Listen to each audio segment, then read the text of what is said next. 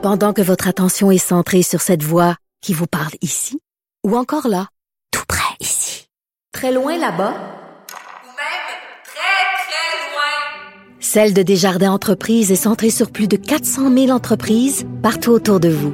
Depuis plus de 120 ans, nos équipes dédiées accompagnent les entrepreneurs d'ici à chaque étape pour qu'ils puissent rester centrés sur ce qui compte, la croissance de leur entreprise. Cube.radio. Pour elle, une question sans réponse n'est pas une réponse. Geneviève Peterson. Radio. Bon, ça serait pas une, une bonne idée euh, que les écoles euh, referment après le temps des fêtes ou que le congé d'école, l'enseignement en ligne, appelez ça comme vous voulez, euh, soit prolongé parce que ça contribuerait à accentuer l'anxiété, la détresse chez nos adolescents, les enfants. quand même, on l'appréhende cette période des fêtes. On se demande qu'est-ce qu'il y a de l'autre côté, mais on va commencer par se demander comment comment on va faire face aux prochaines semaines qui s'en viennent parce que je sais que ça stresse plusieurs parents. En tout cas, moi, ça me stresse. Et c'est un sujet de discussion euh, que j'ai avec mes autres amis parents qui ont des enfants en haut de 13 ans. Comment, qu'est-ce qu'on va faire avec eux autres pendant les quatre semaines qui s'en viennent? On en parle avec Dr. Joanne Lévesque, qui est neuropsychologue. Docteur Lévesque, bonjour. Oui, bonjour. Bon, je pense qu'on peut être honnête ici là, euh, parce que ça fait du bien de l'aide, puis parce que ça fait du bien aussi de s'avouer à soi-même qu'on est un peu dépassé.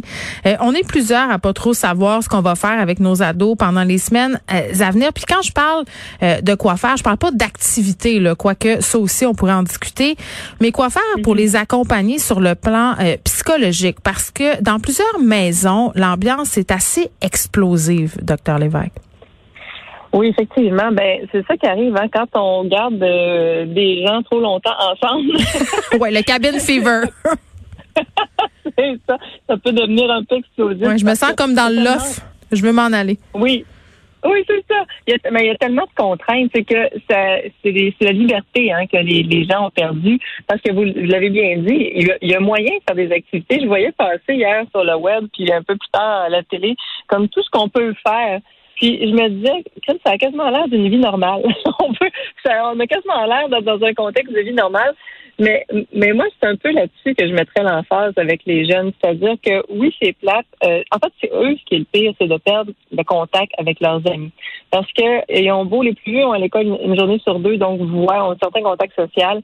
Euh, quand même, puis les autres, ben, ils voyaient leurs amis. Là, mm. Noël s'en vient, ils sont confinés, ils n'ont pas le droit de voir personne. Euh, c'est ça qui est dur. C'est l'isolement qui est dur. Puis moi, ce que j'entends tout le temps, c'est euh, dans, ma clientèle, dans les gens à qui je parle, ben, mm. c'est toujours ça qu'on me rapporte c'est d'être privé de ce contact social. Mais c'est tellement ça. Euh, puis ma fille qui va avoir 14 ans me le disait pas plus tard qu'hier.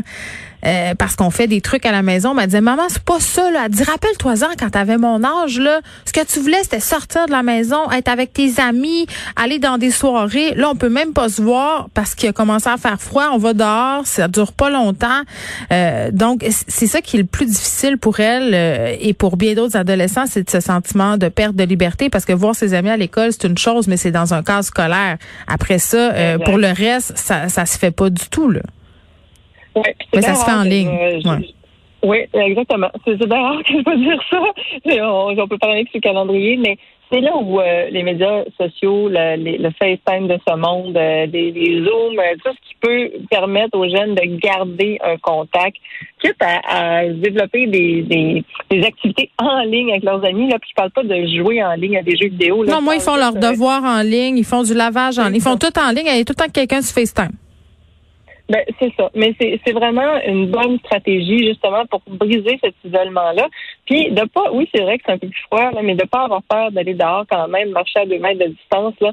on s'habille comme il faut qu'on le fait, ou on, fait des activités euh, extérieures ensemble aussi, ça peut être une option, mais il faut surtout pas euh, tomber dans le piège de s'isoler, de rester à la maison en se disant, mais de toute façon, on peut rien faire. Il faut mm. surtout pas faire ça. Mais par C'est un des plus grands oui. d'anxiété. Ben c'est vrai, puis parlons-en euh, de l'anxiété là. Évidemment, quand on est dans une situation comme celle-là, euh, comme la situation de la COVID, on est en perte de contrôle collectif. Hein? On sait pas trop euh, qu'est-ce qui nous attend. C'est pas, on n'est pas le maître de nos décisions. Fait qu'en soi, c'est angoissant.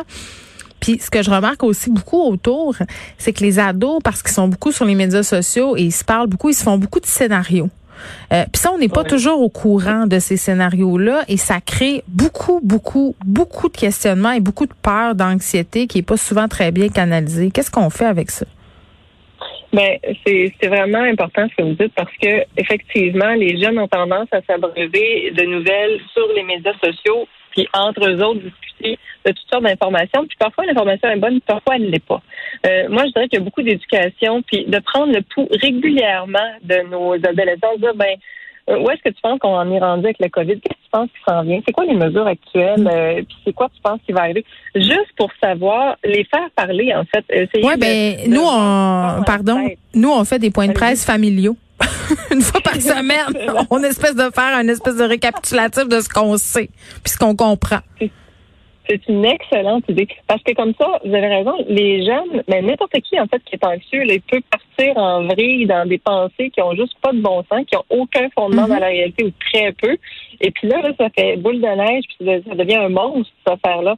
Alors que parfois, juste en discutant 10-15 minutes, ben, oh, là, on, ça remet toutes les pendules à l'air, ben, finalement, c'est pas si ben, Mais c'est vrai que l'incertitude la plus grande source d'anxiété en ce moment chez, hmm. tout le monde, mais y compris chez les jeunes. Oui, puis j'ai envie de vous demander, docteur Lévesque, comment on ferait bien pour les requinquer? Parce que là, euh, sont déprimés nos ados euh, parce qu'ils ont appris en plus cette semaine euh, que le début de la vaccination, c'était pas nécessairement synonyme de retour à la vie normale. Donc, vraiment, il y a un sentiment que peu importe ce qu'on va faire, on a perdu.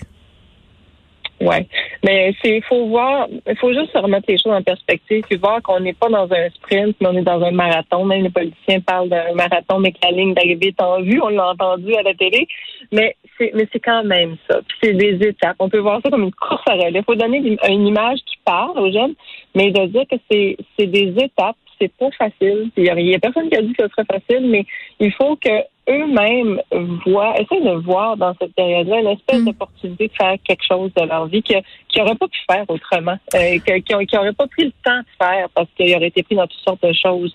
Mais c'est d'essayer de, de, saisir l'opportunité qui se cache derrière toute cette, euh, cette vie morose-là. Oui, puis un truc intéressant euh, que vous venez de dire, euh, c'est de reconnaître que c'est plate de reconnaître que c'est vraiment poche parce que la stratégie euh, il y a des enfants qui ont été à la guerre puis tout ça là ça marche pas puis ça marche pas.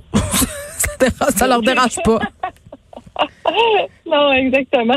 C'est de pas faire semblant que, que tout va bien, justement, puis que ça va bien aller. Là. Non, non, non. Il n'y a rien de le fun dans ce qu'on vit. Il n'y a personne qui aime ça.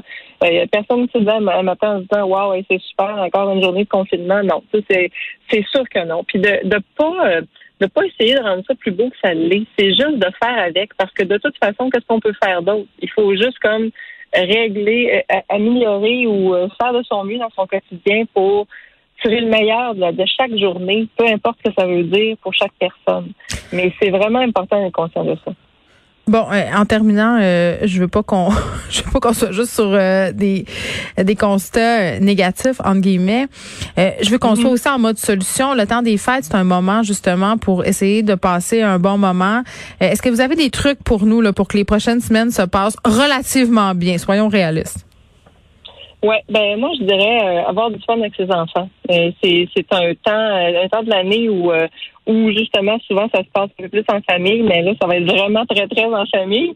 Mais c'est de, de faire, j'allais quasiment dire comme si de rien n'était à l'intérieur de la cellule familiale, au sens où euh, ouais. des jeux de société, faire un vrai réveillon de Noël, euh, avoir, avoir faire des activités avec les enfants, les encourager à faire euh, aller jouer dehors, euh, vraiment les accompagner dans le quotidien.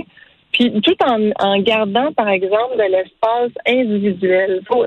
on est là, tout le monde va être dans la même maison pendant au moins deux semaines, dans les mm-hmm. prochaines semaines. Puis c'est important de se rappeler que à l'intérieur de ces deux semaines-là, ben il y a des moments où les jeunes doivent être seuls, doivent être avec leurs amis en ligne, puis quand on voit que le moral des troupes baisse un peu, ben c'est le rôle d'un parent, c'est justement de dire Hey, qu'est-ce qui va pas? C'est quoi, on va, on va changer les idées. Parce que c'est vrai que c'est poche. On peut peut-être faire quelque chose, on joue-tu à telle affaire? On fait-tu telle affaire? Ça te tente-tu de promener le chien avec moi? Ça te tente-tu de venir courir? on commence tout ça, nous autres, le jogging ou, euh, ou le yoga. Mais ça, ça euh, fonctionne, euh, l'objectif de la course. Puis bon, faire de la bouffe, même si la contrôle fric en moi aime pas toujours ça parce qu'elle en met partout, c'est un beau moment aussi. Là, en fin de semaine, nous, on fait des bains. Être ça. Ça va être de bain. OK. Euh, docteur Lévesque, merci. Euh, Joanne Lévesque, qui est neuropsychologue, on se demandait euh, qu'est-ce qu'on allait faire avec nos adolescents durant cette période des fêtes. Beaucoup de parents sont stressés par rapport à ces semaines qui s'en viennent. Nos ados qui sont anxieux. Ça vaut aussi pour les jeunes enfants. Euh, vraiment, on en revient toujours à ça, mais passer du temps, pas perdre la communication, puis avouer, dire, pas essayer d'enjoliver la réalité, là, de le dire que c'est difficile, de le dire que c'est poche, mais qu'on n'a pas le choix, que c'est ça, puis que c'est manger deux, trois beignes aussi, ça aide.